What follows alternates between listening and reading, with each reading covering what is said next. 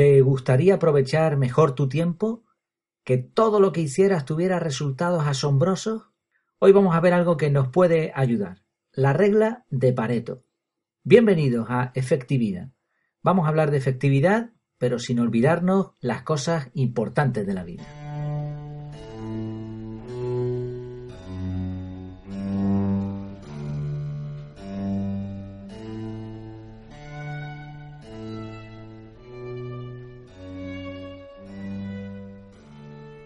Pues hoy vamos a hablar de Pareto, no Pareto, con dos T's, como me empeñé en decir en el último capítulo cuando anuncié este. Eh, la verdad es que suena mucho, muchísimo mejor Pareto, con dos T's, porque parece italiano, Pareto, pero por mucho que me he empeñado en buscar a ver si la pronunciación era como yo había dicho, pues tengo que reconocer que no, me equivoqué. Es Pareto, Pareto, Vilfredo Pareto. Este señor fue un matemático, economista también, francés, escritor también, eh, francés porque nació en Francia pero de origen italiano. Aproximadamente en 1906, el año puede ser erróneo porque en diferentes sitios pone diferentes años, eh, aproximadamente en esas fechas hizo la famosa observación de que el 20% de la población allí en Italia poseía el 80% de, la, de los campos de la riqueza. No fue lo único que salió de su brillante mente, también dejó escrito acerca de las curvas de indiferencia, el óptimo paretiano, el índice de Pareto, las teorías de los dos tipos de gobernantes, él dividía a los gobernantes en zorros y los leones, y bueno, fue un escritor muy prolífico. Pero nos quedamos nosotros hoy con la regla de Pareto, también llamada distribución ABC, ley de los pocos vitales o principio de escasez del factor. Básicamente esta regla, esta ley, viene a decir que con el 20% de las causas se consigue el 80% de los resultados. Vamos a ver algunos ejemplos para entenderlo de forma fácil. En un almacén o en una tienda, el 20% de los productos es el que hay que mover constantemente o el 80% de las veces. Claro, la, idea de aquí sería colocar este producto, este 20% de los productos de forma accesible. En venta, el 20% de tus clientes te va a dar el 80% de los beneficios. Así que aquí lo que habría que hacer es eliminar clientes que no te están dando beneficios. Pero se puede aplicar a todo esto, ¿eh? vamos a ver más ejemplos. En felicidad, el 20% de las cosas nos da el 80% de la felicidad. En el trabajo, el 20% del trabajo que hacemos da el 80% de los resultados. Después pondré un ejemplo curioso sobre esto. El 20% de la gente que conoces te dan el 80% de satisfacción. Esto tiene mucho que ver con esta teoría que se habla mucho de la gente tóxica, de estos amigos que hay que eliminar. Bueno, yo no, como siempre intento decir, yo explico lo que significa este principio, no quiere decir que esté de acuerdo con alguna de estas cosas, ¿no? Después especificaré de todas formas. Otra, otro ejemplo, el 20% de los ejercicios que realices te darán un 80% de beneficios a tu cuerpo. Esto lo aplican mucho los, culturistas, fisioculturistas, ¿no? que utilizan unos ejercicios específicos que son los que van a darle al final el modelado ese al cuerpo. El 20% de tus pensamientos crean el 80% de las manifestaciones. Por ejemplo, cuando uno se enfada es por un pensamiento en particular, no por todos los pensamientos que tiene. Entonces ese 20% de pensamientos van a dar una manifestación, un, un resultado. El 20% de los libros que lees te darán el 80% de cosas a aplicar. O uno parecido, un ejemplo parecido que viene bien para los que están estudiando eh, una materia. El 20% de la materia que estudias te dará el 80% del conocimiento. Así que aquí la idea sería centrarse en ese 20% de la materia que es aplicativa y que después vas a usar en la vida. Pero claro, dile esto al que te pone el examen, ¿no? Bueno, se puede aplicar al revés esta regla. El 80% de los programas que tienes instalados en el ordenador los usas el 20% de las veces. Pero como te falte uno, vas a ver. Otro, el 80% de una conversación contiene el 20% de información útil. Claro, pues aquí igual habría que ir al grano y quitar la paja, extraer la paja de, todas las conversaciones. Pero terminaríamos hablando como indio, ¿no? Yo tener hambre. Bueno, el 20% de los alimentos que consumes te dan el 80% de los nutrientes que necesitas. Otro ejemplo más. Este sí está interesante. El 20% de la ropa que tienes la usarás el 80% de las veces que sale. Eh, más, más ejemplos. El 20% de las tareas que realizas en una semana te dan el 80% de resultados. Este es un poco genérico. eh, tiene mucho que ver con los sistemas de productividad, donde tenemos listas de tareas, etc. Otro más, el 20% de las palabras de un idioma se usan el 80% del tiempo.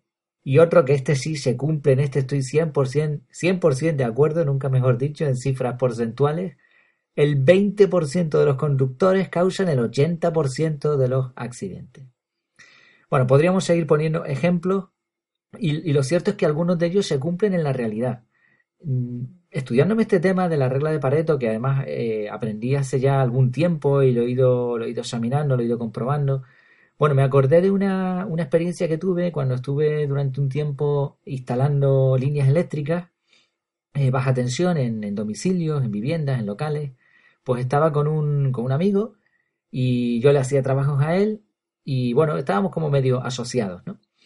Y, nada, llegamos a una casa. En una casa, cuando tú llegas a una, vivienda, bien de reforma o bien de nueva instalación, pues la fase eléctrica tiene, la parte eléctrica tiene varias fases, mejor dicho. Una fase es llegas y le dices, le marcas a los albañiles dónde tienen que romper para que te pongan los tubos y las cajas, donde irán después los mecanismos, ¿no? Los interruptores, los enchufes, etc. Otra segunda fase sería cablear y embornar.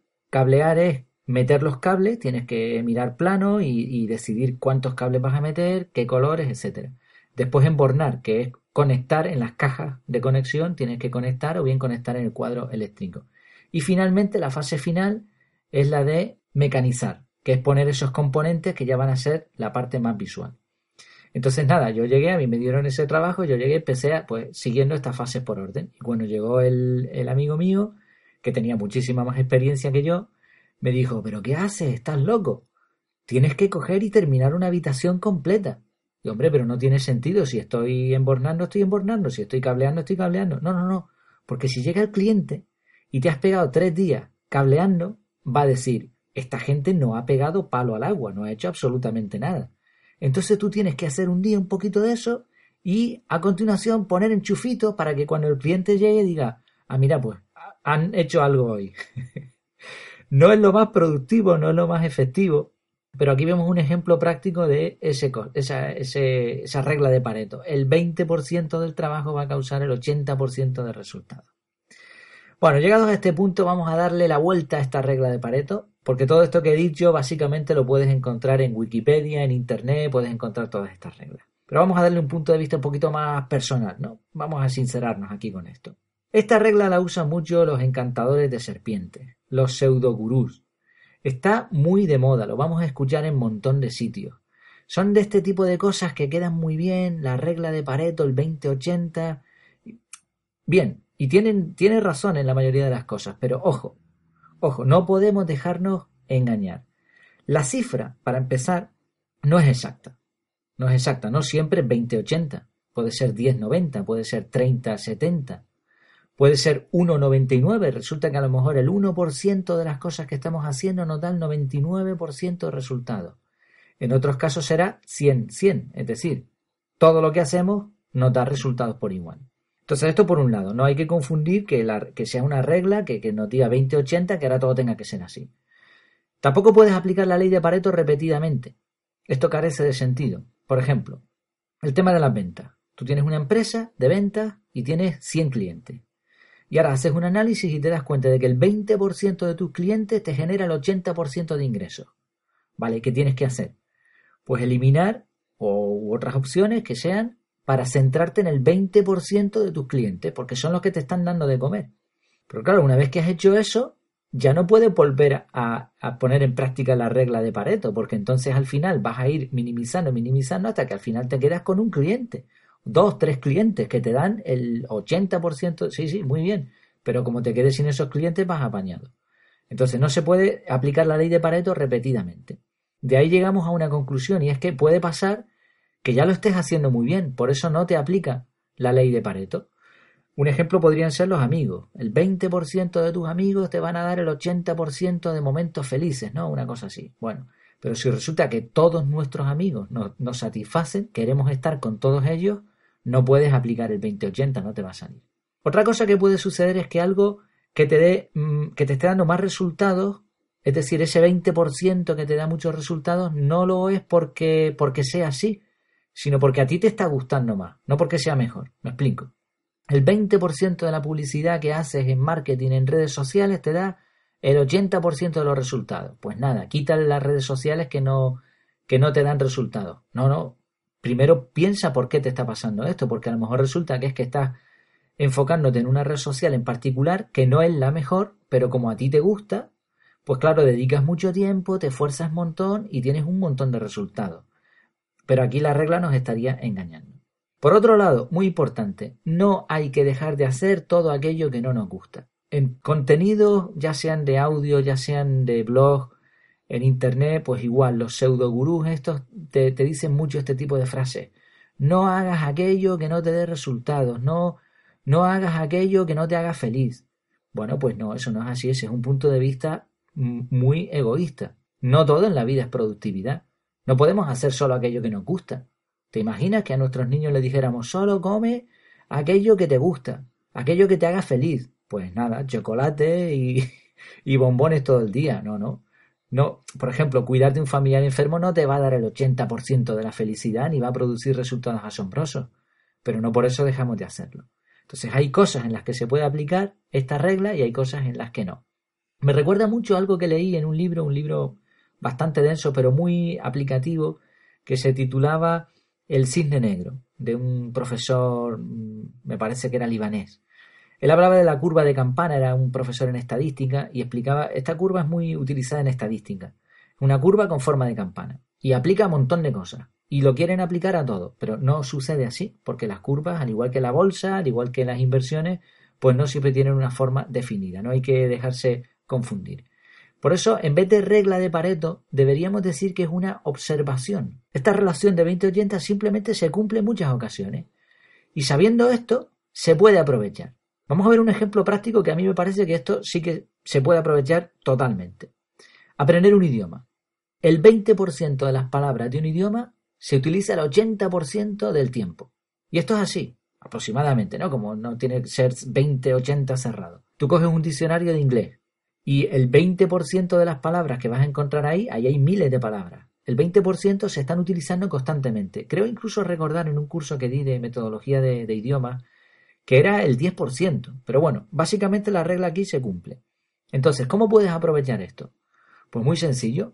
Te haces una lista de las palabras que más se usan esto está en Internet también, se puede encontrar fácilmente. Las mil palabras que más se usan en inglés o las cien palabras que más se usan.